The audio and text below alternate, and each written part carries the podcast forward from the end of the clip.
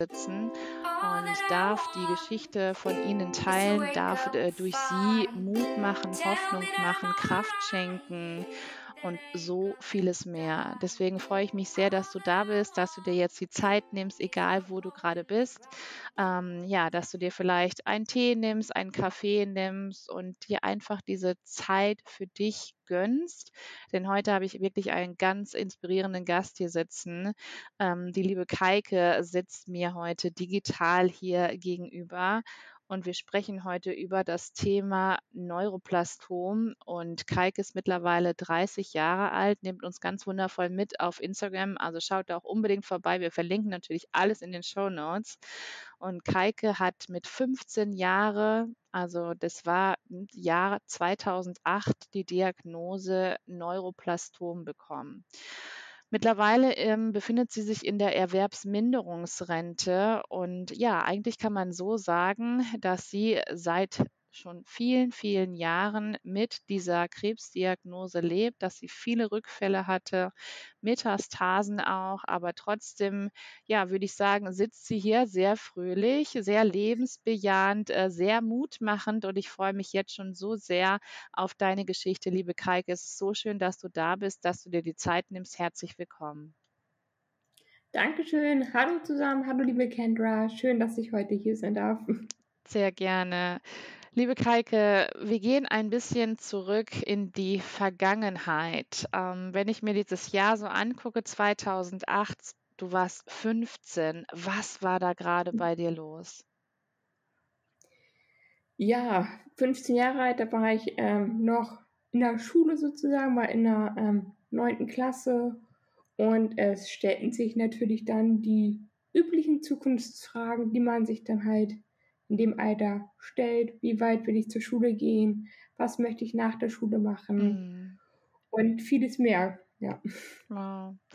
Ähm, Neuroplastom, nimm uns mal so ein bisschen mit für diejenigen, ähm, ja, wie, wie war das? Also, äh, wie hat man das überhaupt gemerkt? Kann man überhaupt ähm, ein Neuroplastom selber an sich bemerken? Ist es so, dass das Immunsystem dann irgendwie kippt und dass man dann äh, krank wird oder wie ist das genau? Ja, das ist eigentlich recht unterschiedlich, so wie ich das auch von anderen mitbekommen habe. Bei mir war das im Prinzip so, dass ich schon Dinge merkte, aber daran natürlich nicht dachte. Also zum einen hatte ich zum Beispiel, also ich habe in der Zeit viel Sport gemacht und ich habe halt immer beim Sport so einen ähnlichen Schmerz gemerkt wie Seitenstiche, also auch auf der ähnlichen Höhe, aber es fühlte sich dann doch irgendwie anders an, wo ich merkte, da stimmt irgendwas nicht. Mhm. So, aber dann hat man halt gedacht, ja, okay, sind vielleicht doch Seitenstiche, ist dann vielleicht einfach so. Dann hatte ich allerdings auch häufig ähm, Kopfschmerzen. Ähm, damit war man dann auch beim Arzt und es wurde auch sogar ein MRT gemacht, was ich wirklich erstaunlich eigentlich finde, wo ich auch echt den Arzt loben muss, dass er da so auf Zack war. Aber man hat es dann doch so ein bisschen auf den Stress geschoben, weil man dann ja auch dachte, ja, geht ja auch so ein bisschen in Richtung mhm. Abschlussphase von der Schule. Man ist einfach gestresst, dann ist es halt das. Und was nachher entscheidend noch hinzukam, ist, ähm, wenn ich weiterhin mehr Sport gemacht habe, dass ich auch ähm, Schmerzen in der Herzgegend hatte, mhm. wo dann aber auch natürlich das Herz untersucht wurde. Also es wird auch ein EKG gemacht, aber das war halt auch ähm, alles unauffällig. Also kann man eigentlich schon sagen, dass ich ähm, Symptome hatte, die auch alle wahrgenommen wurden auch alle wirklich gut kontrolliert wurden. Ähm, aber daran lag es halt schlussendlich nicht. Es ist dann nachher rausgekommen, als ich ähm, krank wurde und ich dann zum Arzt gegangen bin und der dann auf der einen Seite der Lunge nichts mehr gehört hat ähm, ich bin dann daraufhin ins Krankenhaus gekommen mit Verdacht auf Lungenentzündung. Mhm. Wurde dann aber in der Klinik weiterhin untersucht, weil die an der Schattierung vom Röntgenbild gesehen haben, dass das eigentlich keine Lungenentzündung sein kann. Ja. Und dabei wurde dann festgestellt, dass ähm, ein Tumor auf die Lunge drückt mhm. und ich so dadurch natürlich schlechter Luft bekommen habe und natürlich halt auch dadurch die ganzen Symptome auf einmal erklärbar waren. Hm. Kannst du uns 'n bisschen mitnehmen, als dann, ähm, der Arzt gesagt hat: „Okay, das ist ein Tumor, der auf die Lunge drückt in so jungen Jahren.“ Was ist da mit dir passiert?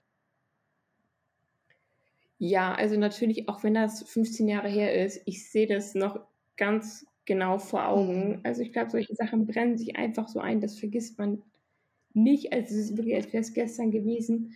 Ich habe also, der Arzt hat gesagt, da ist 'n Tumor, aber ich konnte das überhaupt nicht greifen, was das für Ausmaße hat. Ich wusste: „Okay, das ist jetzt hier gar nicht gut.“ Mhm. Aber ich glaube, speziell auch noch mal in so jungen Jahren, ähm, weiß man oder ich glaube, ich wusste auch gar nicht so genau, dass 'n Tumor Krebs sein kann. 'N bisschen ja, 'n bisschen irgendwie nicht. Also, ist halt 'n bisschen schwierig. Ähm, ich wusste nur: „Okay, das ist jetzt gar nicht gut.“ Aber was für Ausmaße das hat, ähm, habe ich nicht erahnen können. Es ist auch am Anfang nie so wirklich das Wort Krebs gefallen, Mhm. weil man wusste am Anfang natürlich auch noch nicht, was für 'n Tumor das ist. Und es war immer noch die Hoffnung, dass es halt 'n gutartiger Tumor ist und somit fiel am Anfang immer nur die Bezeichnung Tumor. Mhm. Okay.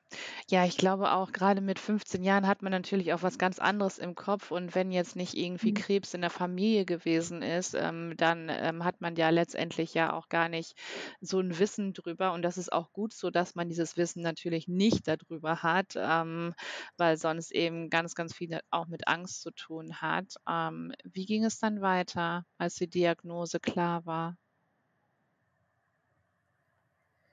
Ja, also das war so 'n bisschen schwierig. Das kam auch alles äh, bis die richtige Diagnose kam, verging auch einige Zeit, weil dann natürlich auch erst mal so 'ne Biopsie gemacht werden musste und bis das Ergebnis vorlag, dauerte das auch 'ne Zeit. Und es hat auch wirklich 'ne ganze Zeit gedauert, bis ich dann wusste, ähm, dass ich 'ne Chemotherapie machen muss. Mhm. Und, ähm, ja, dann hat sich natürlich noch mal mehr das Leben geändert. Das hieß dann natürlich nicht mehr, äh, ja, Schule, Freizeit, Hobbys, Freunde, sonst irgendwas. Mhm. Die anstehende Abschlussfahrt war auch gestrichen, sondern es hieß dann natürlich Operation, Chemo, Operation, Krankenhaus, ja. Mhm. Kannst du uns 'n bisschen mit auf die Reise nehmen? Ähm, wie war das damals? Also, kann man das, ähm, mit heutzutage vergleichen? Ich meine, hast du dich sehr alleine gefühlt, weil grade mit 15 Jahren, ähm, ein Neuroblastom gab es andere Jugendliche in deinem Alter, mit denen du dich irgendwie austauschen konntest, mit denen du über diese Diagnose sprechen konntest oder wie war das genau? Ja, also rückblickend, oder habe ich eigentlich einen großen Vorteil, und zwar, dass mich der Arzt damals in die, ähm, Kinderklinik geschickt hatte, was ich zuerst natürlich gar nicht gut gefunden habe. Aber, ähm, mit einer Krebserkrankung unter 18 landet man nachher Schluss also ohn ohne Zweifel in der Mhm. Kinderklinik und, ähm, da waren auch einige Jugendliche und es waren auch andere Betroffene, ähm, mit Neuroblastom da. Allerdings kommt das Neuroblastom häufig bei Kleinkindern Genau, vor und ja. somit waren auch die anderen Betroffenen eher Kleinkinder. Aber es waren halt auch andere, ja, in meinem Alter in etwa da, mit denen man sich, ähm, austauschen konnte. Aber, ähm, ich habe das jetzt nicht so in Erinnerung, dass ich damals so viel über die Erkrankung, ähm, reden Ja, wollte. klar. Aber es war zumindest schön, dass man halt also, ne, dass man halt zumindest nicht alleine war. Man hatte Gleichaltrige Ja. da mit sich bei. Das tat auf jeden Fall schon mal, ähm, ganz gut und, ähm, zum damaligen Zeitpunkt wollte ich auch häufig nicht darüber reden, sondern das halt viel mit mir selbst ausmachen. Klar. Und, ähm, weil, ähm, mit 15 passiert einfach sowieso, ja, schon so viel in einem und Natürlich. dann noch die hinzu und das war irgendwie da konnte ich nicht drüber reden, weil ich erst mal das Chaos in mir selbst erst mal so 'n bisschen, äh, sortieren musste sozusagen, ja. Mhm. Ja, natürlich, das ist ja auch völlig klar. Ähm, äh, wie war wie war das dann für dich, als du, ähm ja, also, als du diese Chemotherapien hattest? Wie hast du sie vertragen als junger Mensch, als sportlicher junger Mensch? Ja, also die Chemotherapien, die ich bekommen habe, die hatten schon ähm, ordentliche Nebenwirkungen gehabt. Also gerade dann nach ein paar Tagen dann schon auch immer viel mit den Klassikern, die man leider dann häufig so kennt, mit Übelkeit, Erbrechen. Ähm, das hatte ich schon viel, sodass ich dann in der Zeit auch abgenommen habe. Mhm. Und ähm, ja, natürlich auch weniger Kraft hatte. Also bei einer Körpergröße von 1,60 war ich nachher irgendwie bei 41 Kilo. Mhm. Da ist man dann halt nicht mehr so ähm, energiegeladen oder hat irgendwas, woraus man irgendwelche Kräfte gut zehren kann. Mhm. So, das war schon manchmal echt anstrengend dann natürlich, ja. Ja, klar. Ähm, magst du uns ein bisschen mitnehmen, wie du, also du hast gesagt, es, du wurdest auch operiert. Wie war das genau? Ja, dadurch, dass er dann halt ähm, auf die Lunge ähm, gestaucht hat sozusagen, beziehungsweise erstmal muss man ja sowieso auch eine Biopsie machen, um zu gucken, was für eine Krebsart das ist, wurde ich halt ähm, am Oberkörper im Prinzip ähm, aufgeschnitten, ähm, auf Höhe der Rippen. Und ähm, ja, das war dann schon sehr, sehr schmerzhaft mhm. gewesen nach der OP. Also es gibt auch Punkte da, woran ich mich daran danach halt nicht so wirklich erinnern kann. Was auch gut ähm, so ist. ja, schon, ja, eigentlich schon. Ähm, ich hatte dann aber zum Beispiel auch ähm, zwischen den Rippen Drainagen gehabt, also wo dann halt im Prinzip das Blut ablaufen soll, oder die Wundflüssigkeit. Das war dann halt auch schon sehr schmerzhaft, mhm. weil man dann halt ja, ja sich auch nicht bewegen kann und das zwischen den Rippen schon recht unangenehm war. Also man halt auch wirklich nur starr auf dem Rücken im Prinzip liegen konnte. Und ähm, ja, das war dann natürlich auch nicht schön und dadurch, dass natürlich auch, ähm, damit sie da rankommen konnten, mussten auch die Rippen so ein bisschen auseinandergebogen werden, sage ich jetzt mal so. Das hatte natürlich dann auch rückblickend dann noch so ein bisschen Schmerzen gemacht, sodass ich dann natürlich auch starke Schmerzmittel bekommen habe und ähm, auch die natürlich nicht ganz ohne Nebenwirkungen waren, ja. Mhm. Ähm, wie war also, wie lange hat es gedauert, bis du dann, ähm, durch warst mit den Therapien? Ähm, ich hatte die Diagnose, ähm, ähm, im Januar bekommen und dann hatte ich, ähm, glaube ich, Februar, März oder so bin ich dann, glaube ich, mit der hatte ich dann die Operation und danach bin ich mit der Chemotherapie angefangen.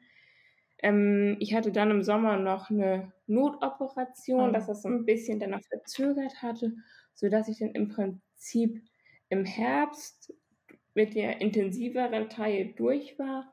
Aber ich musste dann noch ein Jahr lang ähm, Tabletten nehmen, die auch ordentliche Nebenwirkungen gemacht haben, mhm.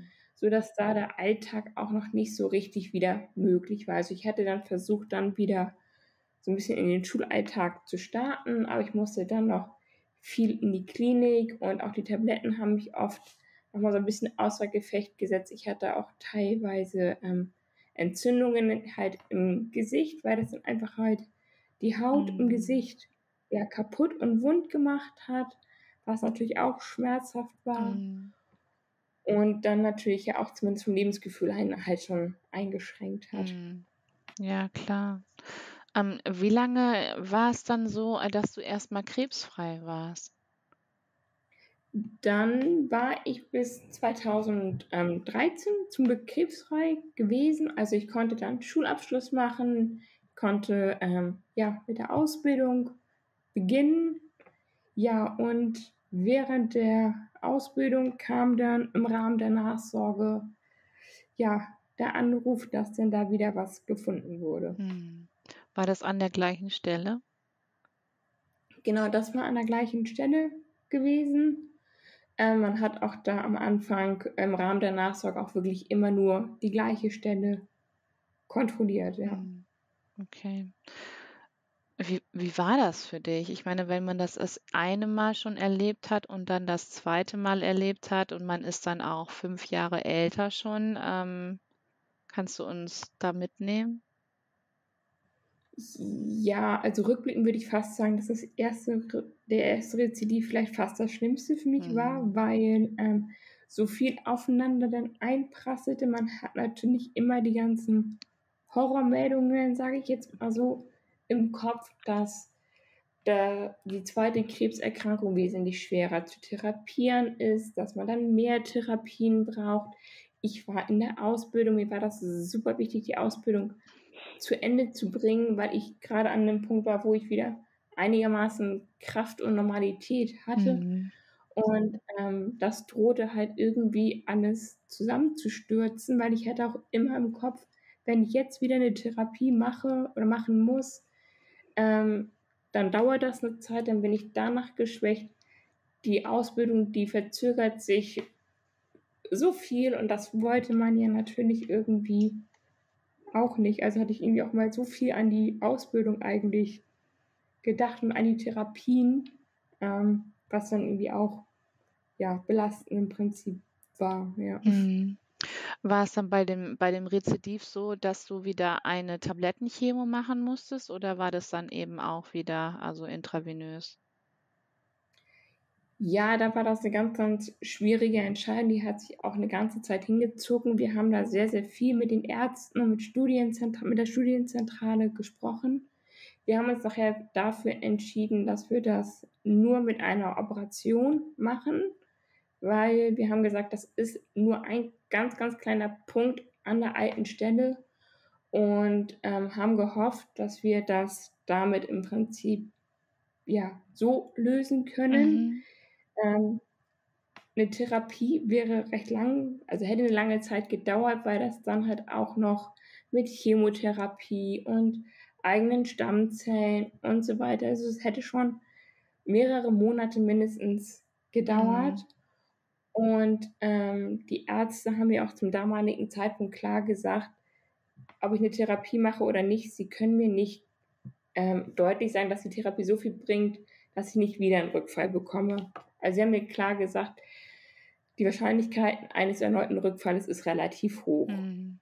mhm. Und ähm, aus den vielen Gründen haben wir dann gesagt, okay, wir versuchen das nur mit der Operation in den Griff zu bekommen, weil mit auch mit Therapie keiner garantieren kann oder sagen kann, dass sich dass sich die Wahrscheinlichkeit eines Rückfalls dadurch deutlich minimiert. Mhm. Okay. Ähm, wie war das danach? Also nach der Operation, ging es dann erstmal normal weiter oder bestanden trotzdem weiterhin eben diese Tumorzellen bzw. diese Krebszellen? Dann ging das eigentlich erstmal ähm, relativ normal weiter, mhm. also zumindest oberflächlich würde ich sagen. Also weil es ist ja doch immer ähm, recht aufwühlend, sage ich jetzt mal so. Und man hat auch ein bisschen gebraucht, auch das irgendwie, ja, zu verarbeiten, sage ich jetzt mal so. Ähm, genau, aber das ging dann eigentlich erstmal gut, bis dann äh, 2016 kam und da gab es dann ähm, das nächste, der nächste Rückfall. Okay, wie hast du äh, diese Jahre rückblickend, würdest du sagen, also überstanden? Also jetzt sagen wir es mal von 2008 bis 2013. Also wo hast du die, die Kraft her, wo hast du diese Kraft her weggenommen oder eben auch diese Energie? Und ähm, ja, kannst du da den ähm, Menschen was mitgeben? Ähm, also, also so viele kleine Dinge, eigentlich so viele kleine und große Dinge. Natürlich ist immer ja, Unterstützung aus dem Families- und Freundeskreis ist natürlich ein ganz, ganz wichtiger Faktor, was auch total hilft. Was mir auch oft noch geholfen hat, ist auch einfach so ein bisschen Ablenkung und Normalität, mhm. ähm, dass man dann halt auch einfach irgendwie versucht, ja, normales Leben zu führen, ja. um sich halt auch davon ähm, abzulenken und auch nicht so unterkriegen zu lassen, sage ich mal so. Mhm. Nimm uns mit in dieses Jahr 2016. Das ist ja letztendlich eigentlich immer wie so ein, ähm, also schon die ersten Diagnosen, ich meine, die erste Diagnose, da warst du noch relativ jung, ähm, mhm. aber bei der zweiten Diagnose, da warst du dann ja schon ähm, 20, dann ist es ja schon mal, also dann ist der Kopf weiter, ähm, man äh, ja, ist schon eben eine Frau und ähm, Dann der nächste Rückfall 2016. War das wieder an der gleichen Stelle oder ich ähm, stelle mir dieses Szenario gerade so vor, also was da so in dir vorgegangen ist und ähm, ohne Worte, sage ich mal so. Ja, das war eigentlich auch wirklich ein Zufallsbefund, ähm, weil wir hatten ja bei den ersten beiden Erkrankungen war es ja immer ähm, am Oberkörper gewesen und dieses Mal war es dann halt im Oberarm gewesen. Mhm. Und es war so ein bisschen ähm, Glück gewesen, dass ein Teil des Oberarmes irgendwie noch mit beim MRT, bei der MRT-Aufnahme mit drauf gekommen ist. Okay. Und so konnte man dann sehen, dass da irgendwas nicht so stimmt. Ich hatte auch zu dem Zeitpunkt ein bisschen Schmerzen im Arm, aber ich hatte kurz vorher einen neuen Kurs im Fitnessstudio ausprobiert. Und ähm, ja, ich weiß nicht mehr genau, was das war, aber das war was ähnliches wie Zumba oder sowas. Mhm. Auf jeden Fall auch irgendwas, wo man halt auch ähm, die Arme mit einsetzt. Und dann war für mich klar, ja, hast irgendwas überanstrengend, gezerrt, keine Ahnung, kommt der davon. Auch als der Onkologe mich angerufen hat und gesagt hat, ja, Kalke, da ist irgendwas unauffällig, äh, unauffällig, äh, auffällig natürlich, Entschuldigung. Ähm, hast du da denn Schmerzen? Da habe ich auch noch ganz klar gesagt, ja, ich habe da Schmerzen, aber die kommen ja vom Sport. Mhm. So, das war für mich äh, ganz klar. Und das war dann natürlich schon überraschend, weil man damit natürlich so gar nicht gerechnet hat an der Stelle, mhm. vor allen Dingen. Mhm. Ähm, was ist dann passiert? Also als man den Tumor dann entdeckt hat am Oberarm, wurdest du dann auch wieder operiert? Musstest du dann auch wieder eine Chemotherapie machen? Man hat sich dann, äh, es wurde dann auch wieder eine Biopsie mhm. ähm, gemacht und die war allerdings ähm, recht, also da hatte ich zum Glück wenig Schmerzen, obwohl die da im Knochen gebohrt haben. Boah war das alles weitaus weniger schmerzhaft als das zwischen den Rippen, sage ich mhm. jetzt mal so. Und ähm, dann konnten wir zum Glück mit einer ähm, Tablettenbehandlung beginnen, die dann allerdings nach ähm, mehreren oder nach kurzen Monaten, ich glaube nach zwei, drei Monaten, mussten wir die dann allerdings abbrechen, weil wir dann einmal Bildgebung gemacht haben und dabei wurde dann halt festgestellt, dass doch in einigen Bereichen was da ist, was da vorher nicht war. Oh, durch die Tablettenchemo, also ist es mehr geworden in dem Sinne? Ja, also nicht durch, sondern. Aber es halt hat nichts gebracht, sagen wir es mal so. Genau, genau, ja. Boah, krass. Und wie wurde dann entschieden? Ja, dann gab es natürlich den sofortigen Abbruch der ähm, Therapie. Mhm. Und dann wurde halt, äh, ja, wurden halt härtere Geschütze aufgefahren, also intensivere Chemotherapien erstmal, ja. Wie hast du die so überstanden, also körperlich, aber vor allem auch seelisch? Ja, also irgendwie weiß man das manchmal nicht. Also man macht es halt irgendwie einfach und dann guckt man halt in dem Moment, wie, wie man da durchkommt. Ne? Auch da ist wieder natürlich ein großer Faktor die Unterstützung, mhm. ohne die ich das alles überhaupt gar nicht so schaffen würde. Mhm. Aber man guckt halt einfach dann in dem Moment, was man braucht und was hilft, um sich da irgendwie ja durchzuschlängeln. Okay. Ja, ich finde das ähm, so ja, weiß ich nicht. Also ich weiß, das ist eben, ähm, das kann man sich ja kaum vorstellen. Also gerade, das sind jetzt ja schon äh, drei äh, Diagnosen. Ähm, kam dann noch mehr oder sind wir dann durch mit der Reise, was die Diagnosen anging? Ja, also ich hatte dann halt von 2016 an eine ganze Zeit lang ähm, Behandlung mhm. gewesen, also war dann dafür auch nachher noch in einer anderen Stadt gewesen und ähm, war dann, oh Gott, ich glaube, ja, Ende 17, Anfang 18 dann erstmal durch mit der Behandlung, war aber nicht krebsfrei. So, sondern ähm, ja, dann war halt einfach okay, klar, die Erkrankung ist chronisch und die wird halt ähm, nicht weggehen, dass das Ziel dann von da an einfach nur noch quasi ja, in Schach zu halten.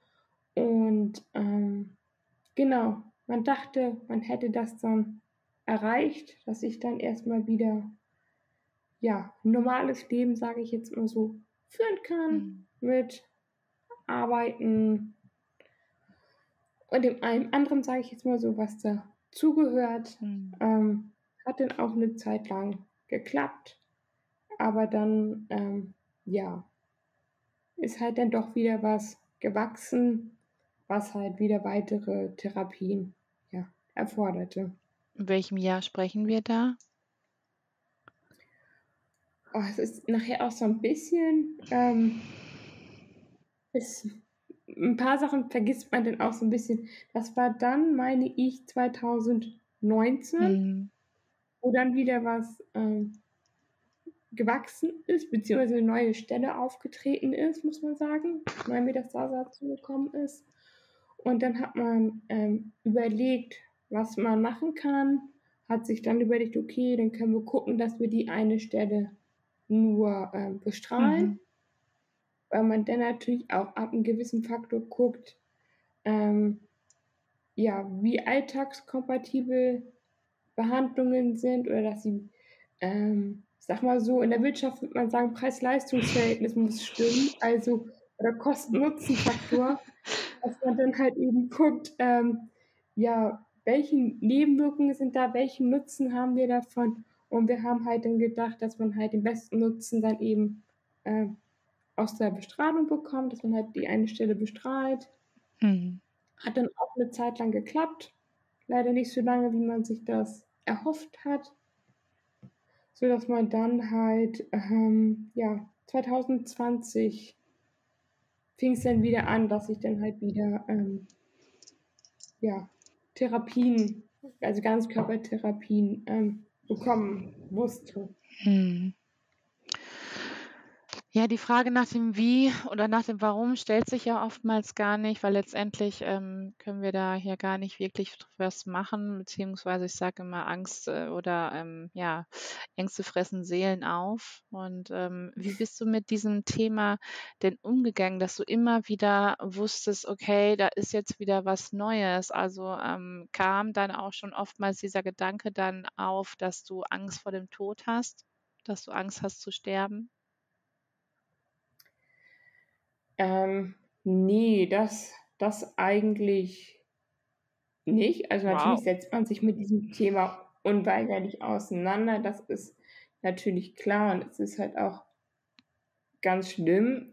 Natürlich, ähm, entwickeln sich auch Freundschaften unter Krebsbetroffenen, Mhm. sage ich jetzt mal. Und es ist ganz, ganz schlimm, wenn dann, ähm, jemand verstirbt, den man da wirklich lieb gewonnen hat. Und ähm, weil natürlich weiß man auch, ähm, man hätte es selber sein können, das ist ganz, ganz klar. Na klar. Aber ähm, das ist natürlich zwei drittrangig. Ist Im Prinzip ist ja erstmal ein lieber Mensch, den man verloren hat. Mhm. Und das ist natürlich, damit ist schwierig umzugehen. Aber Angst eigentlich nicht, weil meine Ärzte eigentlich auch immer zuversichtlich sind und mir Mut machen. Wow. Und ähm, ich muss halt auch sagen, ich habe in den letzten Jahren auch so viele neue Therapien bekommen. Also klar, okay, ich bin dann dafür auch mal in andere Städte gefahren oder so. Ähm, ich hatte auch eine Zeit lang eine Therapie, für die bin ich ähm, 700 Kilometer gefahren, wow. jeden Monat. Das war super, super anstrengend, aber die hat eine Zeit lang mir gut geholfen und daran zeigt sich ja auch immer, okay, ähm, mir kann aktuell, oder ich bin aktuell, kann ich nicht krebsfrei werden, aber in fünf oder in zehn Jahren vielleicht. Also es gibt halt viele neue Therapieansätze und ähm, darauf versucht man sich dann halt zu fokussieren. Ja. Sehr gut. Ja, ich finde das auch so wundervoll, also wie du einen äh, mitnimmst über Social Media. Hast du von Anfang an oder hast du relativ frühzeitig äh, deine Diagnose öffentlich gemacht? Ich meine, früher gab es ja noch nicht so wirklich Social Media. Wann, wann ging das los? Ähm, ja, man hat äh, sich damals schon so ein bisschen vielleicht versucht auszutauschen. Damals gab es ja noch hier Schüler-VZ mhm. und Studi-VZ. Genau. ähm, aber ähm, eigentlich nicht so wirklich. Ähm, ja, irgendwann habe ich dann so ein bisschen angefangen, aber das ist dann eher so peu à peu, so ein bisschen. Und ich gucke da auch immer so ein bisschen, ähm, wie man Lust und Laune hat, sage ich Mhm. jetzt mal so, weil man muss halt auch gucken, dass es einem gut Ja. tut, sage ich jetzt mal. Also wenn man irgendwie das ein ungutes Gefühl hat oder sonst irgendwie sowas, dann ähm, oder halt auch manchmal braucht man ja auch einfach mehr Zeit und Ruhe Mhm. für sich, um da selbst die Sachen ja zuordnen, sage ich Mhm. jetzt mal so. Ähm, genau, weil wie gesagt, das kam eigentlich erst so ein bisschen ähm, mit der Zeit eigentlich. Mhm. Und, ähm, gab es dann auf Social Media dann auch mehrere, ähm, Menschen in deinem Alter, die eben ein Neuroblastom hatten? Ne. Okay. Also, ich habe mich einmal einmal mit einer ausgetauscht, das ist aber schon mehrere Jahre her. Ähm, aber, ähm, ne, es gibt kaum vergleichbare Fälle. Also, auch bei der Studienzentrale, ähm, ist hier kein wirklicher vergleichbarer Fall in meinem Alter bekannt. Es gibt andere Jugendliche mal, die das haben, Mhm. aber, ähm, in meinem Alter und auch grade mit meinem Verlauf mit mehreren Rückfällen, ähm, gibt's da einfach keinen vergleichbaren Fall. Man muss auch sagen, ähm, mit dem Alter wird auch das Neuroblastom so 'n bisschen anders, als das, ähm, häufig bei Kleinkindern der Fall ist. Mhm. Zum Beispiel wächst das häufig sehr, sehr schnell. Bei mir wächst das zum Beispiel recht langsam, was auch so 'n bisschen, ähm, ja, Therapieansätze manchmal auch 'n bisschen, ja, anders erfordert Ja klar, sozusagen, ja. ja, natürlich. Mhm. Ähm, wie ist es? Bekommst du viele Nachrichten, also wo du dann eben, ähm, anderen Menschen dann auch, ja, zur Seite stehen kannst, wo du anderen Menschen dann eben auch wieder Mut machen kannst? Also, ich könnte mir vorstellen, dass wahrscheinlich dass du wahrscheinlich sehr viele Nachrichten bekommst? Ja, also ich würde mal sagen, das ist so 'n Geben und Nehmen, ne? Also, ich glaube, man macht sich halt gegenseitig echt Mut und das tut halt auch gut. Vor allen Dingen also, ähm, ich finde es immer schön, wenn man anderen Leuten da Mut machen kann. Das freut mich immer total. Mhm. Aber umgekehrt ist das ja genauso. Also, ähm, andere machen mir ja auch Mut, Mhm. sage ich jetzt mal so. Oder man tauscht sich halt auch aus. Das ist manchmal auch so banale Dinge wie, ähm, was man machen kann bei gewissen Nebenwirkungen. Mhm. Da gibt man sich gegenseitig Tipps und Tricks und dann probiert man was aus und das hilft und dann fühlt man sich halt auch schon besser und das ist total toll eigentlich, dass es das mittlerweile gibt oder auch, ähm, ja, neue Therapieansätze so, ne? Also, ich bin halt durch 'ne Facebook-Gruppe auch überhaupt auf die eine neue Therapie aufmerksam geworden. toll, super. Und auch das ist total schön, dass es solche Möglichkeiten gibt. Also, die war halt von, ähm, betroffenen Mhm. Familien, sage ich jetzt mal so. Also, nicht irgendwelche so 'ne Wunderheiler irgendwas Gruppe, sondern, ähm, wirklich fundiert. Und ja, dann haben sich meine Ärzte eben mit den Ärzten in Verbindung gesetzt und haben auch gesagt: „Das ist super, mach das.“ Und das ist schön, dass es so was gibt, also, Mhm. dass man neue Therapien bekommt, nur weil's Facebook und Instagram gibt, ist Mhm. ja auch schon mal total klasse. Mhm. Kannst du uns 'n bisschen mitnehmen in das Thema, wenn du drüber reden möchtest? Ähm, ich habe ja so 'n bisschen auch, ähm, dich gestalkt natürlich auf Instagram. Und es geht oftmals um das Thema Krankenkassen und Therapien zu bezahlen und, äh, Therapien irgendwie durchzubekommen. Ähm, und da bist du ja mittendrin und ein sehr, sehr großes Vorbild, würde ich auch mal behaupten. Ähm, magst du uns 'n bisschen mitnehmen? Ja, also, es ist natürlich immer sehr, sehr ein sehr schwieriges Thema, denn, ähm, eigentlich bin ich erst mal sehr, sehr froh und dankbar, dass wir hier, ähm, Ja. Krankenkassen haben, denn ich habe es auch schon von Familien aus'm Ausland gehört, die nach Deutschland kommen, damit ihre Kinder hier behandelt werden und wirklich irgendwie, ähm, Gelder auftreiben, Häuser verkaufen und, und, und. Von daher bin ich in erster Linie erst mal sehr, sehr dankbar, dass wir hier, ähm, ein Gesundheitssystem haben, was eigentlich funktioniert. Auch wenn es da, ähm, berechtigte Kritiken gibt, ähm, bin ich darüber erst mal sehr, sehr froh. Mhm. Ähm, nichtsdestotrotz gibt's natürlich auch Sachen, die nicht so rund laufen und, ähm, meine aktuelle Therapie wurde auch im ersten Anlauf von der Krankenkasse, ähm, abgelehnt, was natürlich, ähm 'n totaler Schlag ins Gesicht Mhm. war und, ähm, 'ne super anstrengende Zeit, weil man nicht wusste, was kommt und man nicht weiß, wie man das bewerkstelligen soll so richtig. Ähm, ja, meine Packung mit Tabletten kosten die Woche ähm, 5400 Euro. Und wenn ich dann so denke, was ich da im Monat esse und dann daneben mein Auto angucke, sind meine Tabletten halbwegs wertvoller als mein Auto. Mm, mm. Und wenn man dann bedenkt, die Therapie soll mindestens ein halbes Jahr laufen, ja, wie, soll man das ähm, bewerkstelligen? Mm, mm. Was ich total süß und lieb fand, einige haben sofort geschrieben, dass sie da ähm, auch Spenden initiieren würden oder so, aber ähm, darum ging es mir auch überhaupt gar nicht. Ich wollte, dass die Krankenkasse das bezahlt mm. und das hat sie zum Glück im Widerspruch auch. Hm, aber es war natürlich gerade mental eine super anstrengende Zeit und ähm, ja, weil man halt, wie gesagt, nicht wusste, was passiert, wenn da auch der Widerspruch abgelehnt wird. Ähm, ja, das ist dann natürlich ziemlich überfordernd. Man weiß halt einfach gar nicht, ähm, was man machen soll in dem Moment. Hm. Ähm, was tust du, wenn also gerade bei diesen ganzen Diagnosen, bei diesen ganzen Therapien, um, ähm, um dich zu stärken? Hast du vielleicht irgendwelche Tipps oder hast du neue Routinen entwickelt? Ähm, wie sieht bei dir der Tag aus? Ja, auch das muss ich sagen, ist immer so ein bisschen unterschiedlich. Ähm, zum einen gucke ich immer auch so ein bisschen, was mein Körper braucht, was ich brauche. Das ist halt auch immer so ein bisschen unterschiedlich, sage ich jetzt mal. So aktuell versuche ich noch immer so ein bisschen feste Zeiten zu machen, zum Beispiel mit morgens aufstehen, dass man nicht ganz so spät irgendwie aufsteht, sondern dass man sich dann auch morgens auch wirklich fertig macht. Ähm, mir hilft es auch immer, sich fertig zu machen und halt auch ordentlich mhm. anzuziehen, sage ich jetzt mhm. mal so, und nicht nur den ganzen Tag mit ähm, Jogginghose irgendwie rum. Also natürlich, ich liebe Jogginghosen, um Gottes Willen, mhm. gar kein Fall, ist auch schön damit. Aber oft fühlt man sich dann auch einfach direkt ja. fitter und frischer, ja.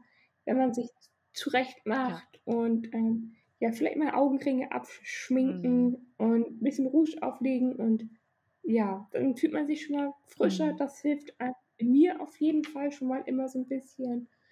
Ähm, ja, und wenn man dann halt irgendwie einen schlechten Tag hat, gucken, ob man rausgeht. Ähm, ich wohne zum Glück in der Nähe vom Meer. Ich gehe dann oh. gerne auch mal ins Meer oder ja, man guckt, dass man sich mit Freunden trifft oder in die Stadt geht. Ähm, aber das geht natürlich nur an guten Tagen. Das ist natürlich ähm, klar, wenn man dann halt irgendwie eine Zeit hat, wo man in der Klinik ist, wo es einfach nicht so gut geht, dann gucke ich immer, was möchte ich machen, ähm, wenn ich wieder, ja, wenn es mir besser geht, wenn ich wieder aus der Klinik entlassen bin. Mhm. Und dann kann das auch einfach mal nur ein Restaurantbesuch sein oder halt ähm, ein kleiner Urlaub, den man gerne machen möchte. Also ich träume zum Beispiel immer gerne so von einem kleinen Dänemark-Urlaub.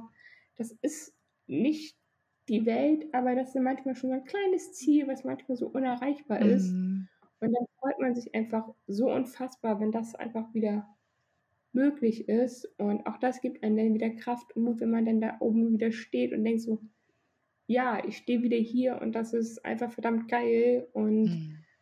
ja, auch das kann einem total Mut und Kraft geben. Und wenn man dann halt wieder mal eine Phase hat, wo es einem nicht so gut geht und man dann die Bilder nochmal sieht vom Urlaub oder ja von dem schönen Erlebnis. Ich war auch letztens auf einem Konzert und auch das ist gibt dann einem wieder Kraft und Mut. Ähm, wenn man dann halt auch Glücksmomente hat, die können dann natürlich auch wieder pushen. Mhm.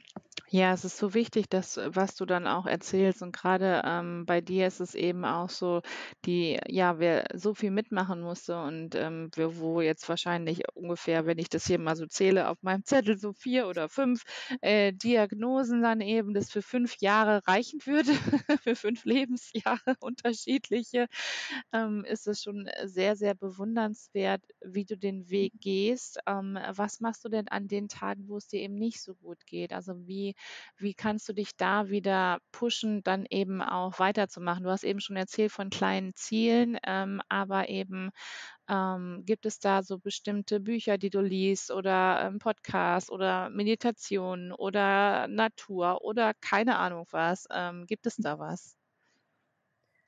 Ja, also lesen muss ich sagen, dafür fehlt mir dann oft ähm, so ein bisschen die mhm. Konzentration, aber ich finde auch manchmal irgendwie Hörbücher können einen gut ablenken. Ähm, Netflix ist auch eine wunderbare Erfindung, kann einem dann auch natürlich sehr, sehr gut helfen.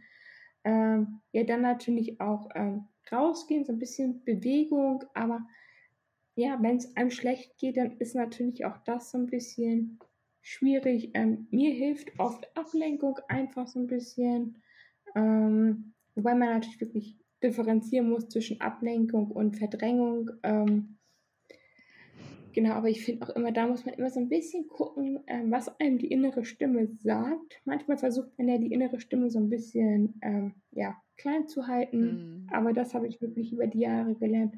So ein bisschen gucken, ähm, was einem gut tut und wenn es einem denn mal wirklich nicht gut geht, dann auch das Essen, worauf man Appetit hat.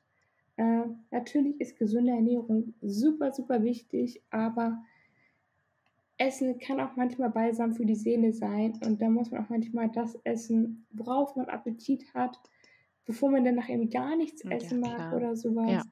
Und man sich dadurch dann einfach besser fühlt. Auf jeden Fall go for it, macht das und ähm, ja, das kann einfach so viel schon helfen. Ach so, so schön. Ähm, liebe Kaike, gibt es noch irgendetwas, wo du jetzt sagen würdest, wenn jetzt jemand ähm, ja mehrere Diagnosen auch hat, so wie du, ähm, wie man immer diese, diesen Mut hat, weiterzumachen und äh, diese Hoffnung hat oder diese Kraft auch hat, so wie du, ähm, ja, weiterzumachen, dann eben, hast du da vielleicht einen speziellen Tipp? Ach, Nee, eigentlich nicht. Ich weiß auch noch, ähm, bei meiner ersten Diagnose habe ich auch immer mit einer Betroffenen gesprochen, die damals auch schon mehrere Diagnosen hat und wir haben immer gesagt, wie schaffst du das? Und das geht doch gar nicht. Und sie, ja, doch, man macht es einfach. Und ähm, ja, sie hatte einfach so, so recht. Man, man macht es einfach. Also irgendwie, man fragt sich manchmal auch, wie, aber irgendwie macht man das. Und ähm, ja, ich finde, was ich schon sagte, die innere Stimme ja. leitet einen da oft gut durch. Ähm, was ich auf jeden Fall raten kann, ist manchmal Hilfe annehmen. Mhm. Wenn einem Hilfe angeboten wird, das muss nicht immer ein großes psychologisches Gespräch sein, um Gottes Willen. Mhm. Manchmal reicht es, manchmal wird einem mehr auch nur angeboten, für ein Einkaufen zu gehen oder sonst irgendwas oder ein Essen zu kochen. Auch solche kleinen Dinge im Alltag können wahnsinnig entlasten. Und auch das einfach mal annehmen, wenn es einem dann angeboten wird und man das dann möchte. Mhm. Ähm, ja, sich nicht irgendwie zu stolz sein, um Hilfe anzunehmen. Super, super schön. Liebe Kaike, ich glaube, wir könnten noch stundenlang weiterreden, aber die Zeit geht auch so langsam dem Ende zu. Und ich danke dir schon mal, ähm, ja, dass du dir die Zeit genommen hast, dass du uns mitgenommen hast auf deine, auf deine Reise, auf deine Krebsreise, kann man ja wirklich so sagen. Ich wünsche dir von Herzen alles, alles Gute. Ich danke dir, ähm, ja, dass du uns so mitnimmst auf deinem Weg auch. Und die letzten Worte, die gehören natürlich nur dir. Alles, was du jetzt noch sagen mhm. möchtest, den Hörern sagen möchtest, der Community sagen möchtest, kannst du natürlich von Herzen gerne tun. Ähm, und wir sehen uns weiterhin auf Instagram und bleiben verbunden. Danke, dass du da warst. Ja, danke für das schöne Gespräch. Danke, dass ich hier sein durfte. Ja, ähm, glaubt alle an euch selber, ähm, hört auf eure innere Stimme, nimmt Hilfe an, wenn euch die angeboten wird. Und ja, redet, wenn ihr drüber reden mögt. Und es ist auch okay, wenn man nicht drüber reden möchte und das mit sich selbst ausmachen möchte. Und ähm, ja, denkt positiv, versucht es zumindest. Und es ist völlig okay, wenn man mal einen schlechten Tag hat. Das hat jeder, egal ob mit Krebs oder ohne, ohne Krebs. Und ja, klappt an euch. Ihr seid stark, ihr schafft das schon. Ja, was für wunderschöne Abschlussworte waren das bitte von der lieben Kaike. Also ich bin immer noch sehr berührt, ihre Geschichte zu hören. So viele Krebsdiagnosen, die sie hatte, dass man schon gar nicht mehr mitzählen kann. Von 2008 die Erstdiagnose, mit 15 das Neuroplastom und dann ähm, folgten weiter Rezidive mit 2013, 2016, Oberkörper, Oberarm und ähm, ja, es hieß nicht mehr krebsfrei zu sein für viele, viele Jahre. Und ab 2019 dann eben eine erneute Krebsdiagnose und dieses Rad, was sich immer wieder weiter dreht und dennoch sitzt sie hier. Sie nimmt uns mit auf Instagram, also schau da sehr, sehr gerne vorbei. Sie gibt Mut, sie gibt Kraft, sie gibt Hoffnung und sie sagt was ganz, ganz Wahres. Ähm, denn es ist so wichtig, sich diese kleinen Ziele zu stecken, dann eben auch den Moment zu genießen, den Moment im Hier und Jetzt zu genießen, auch äh, dankbar zu sein, dass man hier sein darf, in die Natur zu gehen, wie ähm, die liebe Keike das auch sagt. Natürlich gibt es auch die schlechten Tage, keine Frage, aber eben auch Hilfe anzunehmen, das ist auch ganz, ganz wichtig und vor allem, was ich sehr, sehr schön fand und was ich dir auch gerne mitgeben möchte, hör auf diese kleine innere Stimme, die zu dir etwas sagt und ähm, schalte mal ein bisschen den Verstand aus und ähm, schau nicht nach links, schau nicht nach rechts oder guck nicht, was ähm, die nächste Zeit über ist, sondern schau eben, was den nächsten Tag, der nächste Tag auch bringen darf. 24 Stunden hast du wieder jeden Tag eine neue Chance, ähm, glücklich zu sein und äh, aus diesem Tag etwas zu machen. In diesem Sinne wünsche ich dir eine wunderschöne Woche. Ich freue mich, dass du da warst, dass du bis hierhin zugehört hast. Wenn du möchtest, dann teile diesen Podcast sehr, sehr gerne ähm, mit dem Rest der Welt. Äh, vielleicht gibt es in deinem Bekanntenkreis jemanden mit einem Neuroplastom. Vielleicht gibt es aber auch jemanden, der mehrere Diagnosen hatte. Also teile auch gerne diesen, äh, diese Folge mit deinen Lieben und wenn du Lust hast, dann gib uns sehr, sehr gerne eine 5-Sterne-Bewertung. Kommentiere sehr gerne auf Instagram, denn dadurch wächst der Podcast. Dadurch ähm, kommen noch viel, viel mehr Menschen dann eben ähm, in den Genuss, diesen Podcast zu hören. Denn das ist das, warum ich hier bin, warum ich eben diese Interviews führe, dass es eben so viele Mutmacher gibt, wie jetzt eben die liebe Keike da draußen und nur durch eure Geschichten entsteht dieser Podcast. Also wenn auch du hier sitzen möchtest mit mir zusammen, auch du eine Krebsgeschichte zu erzählen hast, dann schreib mir von Herzen gerne. In diesem Sinne, alles, alles Liebe, bleib wie immer gesund und ich bin raus und ciao.